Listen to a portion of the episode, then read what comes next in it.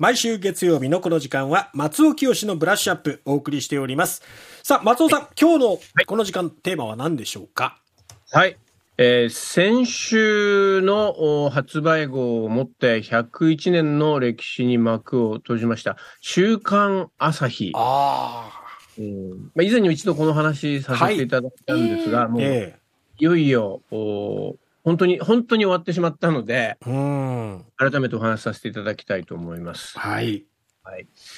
あのーまあ以前あれ何ヶ月前ですかねあのー廃刊になるんですよ皆さん週刊誌って今読んでますみたいな話をしたかと思うんですが、ええー本当に予告通り週刊朝日5月いっぱいで一応休刊っていうことになるんですかね。まあねそれ僕もあのー編集長最最後の編集長になった渡辺薫さんというはい。えー方、あすごい素敵な女性ですね。その、え渡辺さんと話をして、えー何度もそれ確かめたんですが、え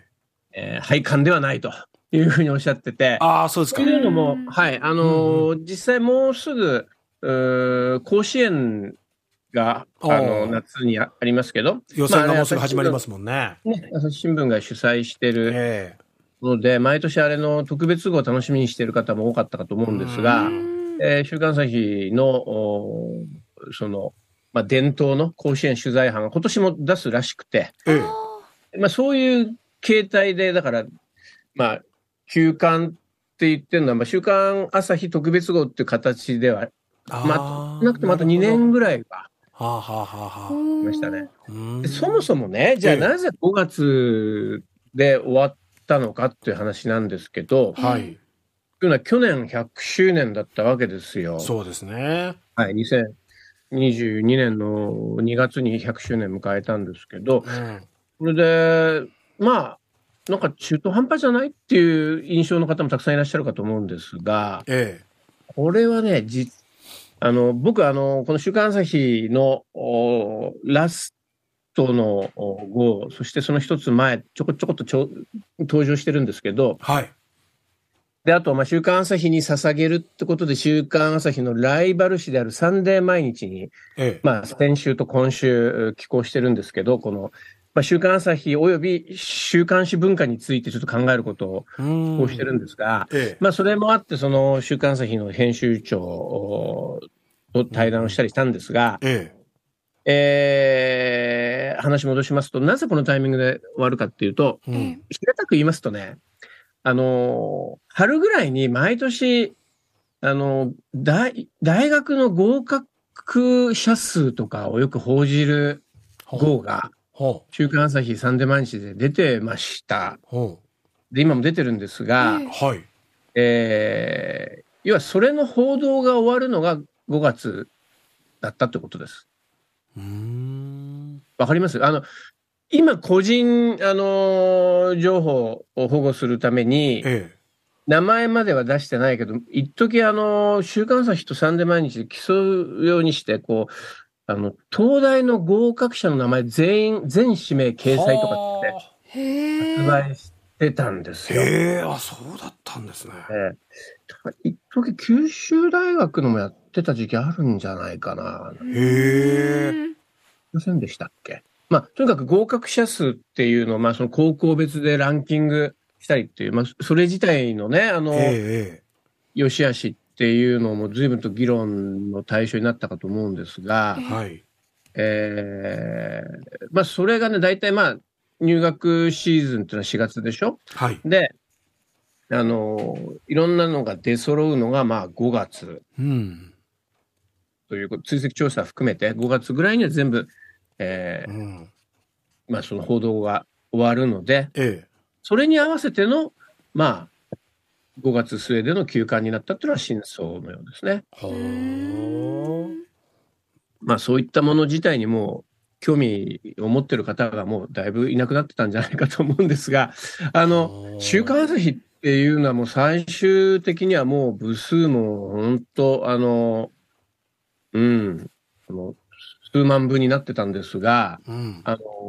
一番売れてた時っていうのは、ええーまあ、1950年代なんですね。はい。はい。えーまあ、最高の部数だったのが1958年の新年号らしいんですけど、えこの時はね、なんと153万9500部。うーんええ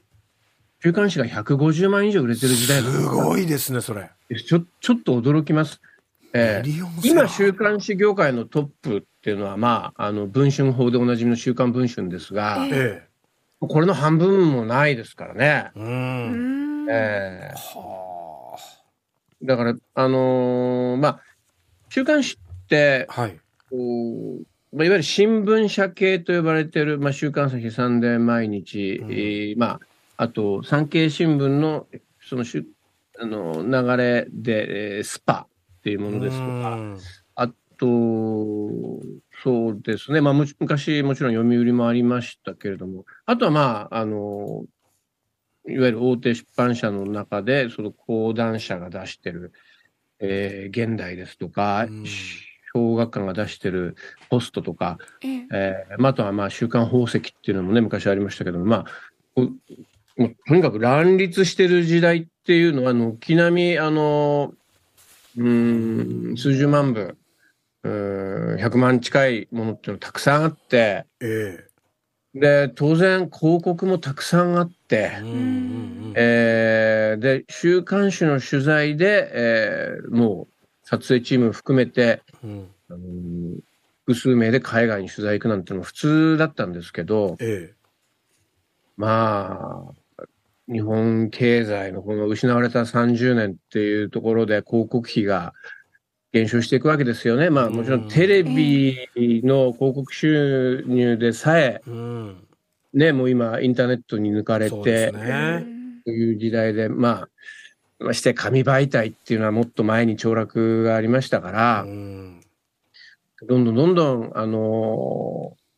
まあ週刊誌っていうのも淘汰されていきまして、うんそれでもまあなんか僕ら、あの、こうフリーで文章書いたりしてるような人間からすると、うん。まあ週刊朝日とサンデー毎日っていうのはとにかく老舗なんで、1922年、えあの、二つとも22年にできてるんで、まあここはなくならないだろうっていうなんか無言のうちに暗黙の了解みたいなのあったと思うんですが、え。うん。これ週刊朝日が本当撤退したって、まあ要は広告が入んなくなったってことなんですけど、うんえーまあ、コロナももちろん大きいですよね。その、もうコロナによって、えーいろいろな広告費が削られていくときに、まあ、真っ先にこういうところから削られていったっていうような、うん。ちょっと業種で言うと、まあ、例えば自動車の雑誌広告なんて最後に見たのいつですかっていう感じだと思いますし、は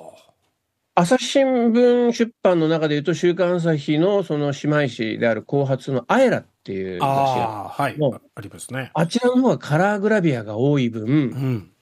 まだ広告が取りやすくて残ってるってういう。んああ、部数で言うとなんか週刊朝日の方が上のような気がするんですけど。そうです。よ。ねえ。そうでしたよ。もっと言うと、週刊朝日より、あのーサンデー毎日の方が部数としては少ないですよ。うん。それでも、やっぱり、アエラを取るっていうのは、ええやっぱりその広告収入が見込めるっていうことなんですかね。そういうことだそうです。はい。そうなんだ。うんん。いや、まあ、あとはだからタイアップ、まあ、クオリティ、ハイクオリティなタイアップ、広告、タイアップ記事とかっていうのも、まあ、組みやすいってことでしょうね。なるほどうね。んまあハイブランドとかが出向したがるのはやっぱりカラーページで、うん。まあちょっと知的なイメージも高いアエラっていうことなんでしょうけど、うん。どまあちょっとどっからどう切り取ってもあの、切ない話になっちゃうんですが、うんうんあの、やっぱ週刊朝日から生まれた文化っていうことを考えてみますと、例えば、あの、松本清張なんていう、ああいう国民的作家は、週刊朝日の小説コンクールから出てきてるし、あのー司馬遼太郎さんのファンの人は、まあ、彼の新しい言葉に触れたくて週刊朝日を買うとか、うん。まあやっぱり居場所があったんですよね。まあ、僕の好きな作家の開子武さんが、ここで、あの、ずっと、つばり東京っていうルポルタージュを、えーなるほどね。書いて、まあ、それが名作として語り継がれてるとか、まあいろいろ文化の発信基地でもあったと思いますし、ええ。例えば今インターネットで、あのーまあ、朝朝日新聞のこの間、うーん首相官邸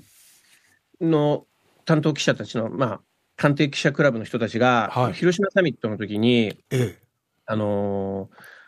その首首脳陣へのそのディナーのメニューっていうのをね、ツイートしてたんですね。あ写真付きではい。あ、ありましたね。は、はいい、僕は官邸記者クラブっていう人たちが、ああいうなんかメニューを乗っけるっていうのは、これどういったことなんだろうなと。うんそれで新聞として報道はできるんだろうかなんてことを、うんあの、公正な、なんか、報道なんかできるのかななんて思ったんですけど、まあ、考えてみると、こういうのっていうのは昔、その、ちょっとクッション的な役割として、同じ朝日新聞の中でも、週刊朝日のグラビアとかが収まり良かったんですよね。なるほど。で新聞本体の方では、あくまでも、まあ、ちょっとハードコアな記事ええを載っけるんだけども、同じ組織の中で、週刊朝日になると、ちょっとそういう、あの、より大衆に寄り添った目線の記事とかグラビアっていうのがあるっていうところで、あの、す大きな組織の中でも、ちょっと、そうですね、硬い部分と柔らかい部分を、をまあ、役割分担してたところあるかと思うんですけれども、うん。まあ、ずいぶん前にね、あの、朝日新聞の中でも、この、うん。週刊朝日とかアイラとか出す部分、あの、ところは、えー子会社化されましてね、朝日新聞出版っていう名前になって、で、まあ、うーん、まあ、それがうまく機能してた時期もあったんでしょうけれども、うん。まあ、そうですね、あの、朝日新聞本体も今大変ですよ。朝日新聞に限らず新聞ってものがね。そうですね。はい。まあ、うん言うまでもなくネットっていうこともありますし、あとやっぱり SNS なんかにおける発信と、その、このチーム取材っていうものの、どっちを信用するかっていうのうが、んもうやっぱ世代によってやっぱり違いますからね。うんあのね。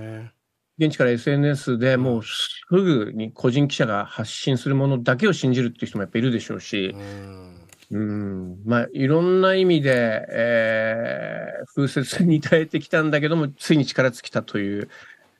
うん。週刊朝日101年なんですが、まあちょっと面白い、あのーまあ明るいニュースを一個最後言っておきますと、はい。